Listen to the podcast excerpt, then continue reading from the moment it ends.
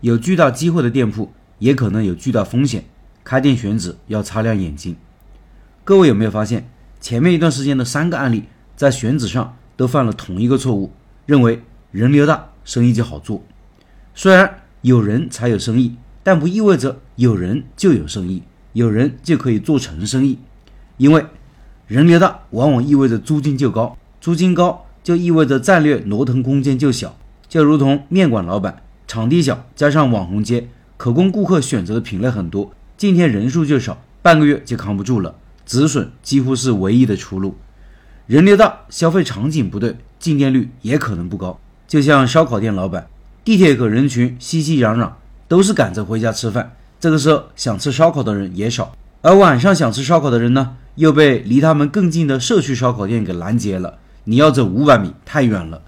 还有个要注意，就是人流大，往往意味着同行竞争会很激烈，这种地方。兵家必争之地，可能会成为一些大品牌抢地盘、战略性布点的地方。他们会出高价把店铺租下来，把附近的铺租都抬高。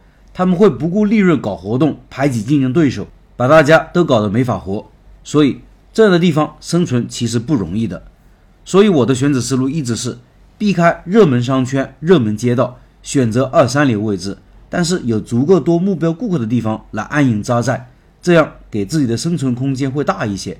试错时间也可以长一些，但是不是说人流大的地方就不能去，这种地方也是可以考虑的，而且很多人就喜欢往这种地方跑。注意以下几个要点，评估一下自己是否合适。第一，首先评估房租是否在自己的能力范围内，这是风险评估放在第一位。怎么知道多少租金在自己接受范围内呢？我会给自己做最坏的打算，假如一个月都是零营业额。你能不能毫无压力的继续交下一个月的房租？如果那个面馆老板当时考虑了这个问题，我相信他是不会选择那个九万月租的铺子的。第二，评估竞争压力的大小，同行的数量和质量都要看。分析自己胜算大小不是空穴来风，而是看同行的水平，看看他们的生意情况，看看他们的优劣势，看看他们做的好的、做的不好的地方，他们各自的竞争策略是啥？看完心里就会有谱。其实看对方的过程，也是评估自己的过程，也会开始酝酿自己的竞争策略。这个过程一定要客观，要实事求是，不要总觉得别人不行，自己很好，而是要以消费者的眼光来观察和思考。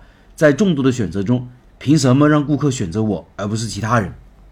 第三，品类要和目标顾客的消费场景匹配。没有错的店铺，也没有错的品类，关键是看他们的匹配程度如何。人在不同的状态下。需求是不一样的。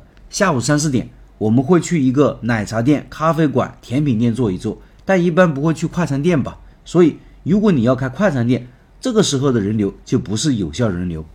大家从地铁口出来，必须路过你这个店铺，虽然人很多，但肯定不能都成为你的有效人流。大家来这里是逼不得已的，目标是赶紧回家。三五好友喝酒、吹牛、撸串的烧烤店，就要想想是否合适自己了。当然。消费者心理也是可以引导和改变的，比如搞一个快餐式的烧烤店，而非社交目的的，一个人也可以吃，解馋和填饱肚子都没问题。但这种店对于案例中的老板来说，即使能想得到，也难以调整，因为一切已成型。除非一开始就这么顶层设计，产品、装修、定价、设备、员工、宣传等等都是这么做，也许有希望。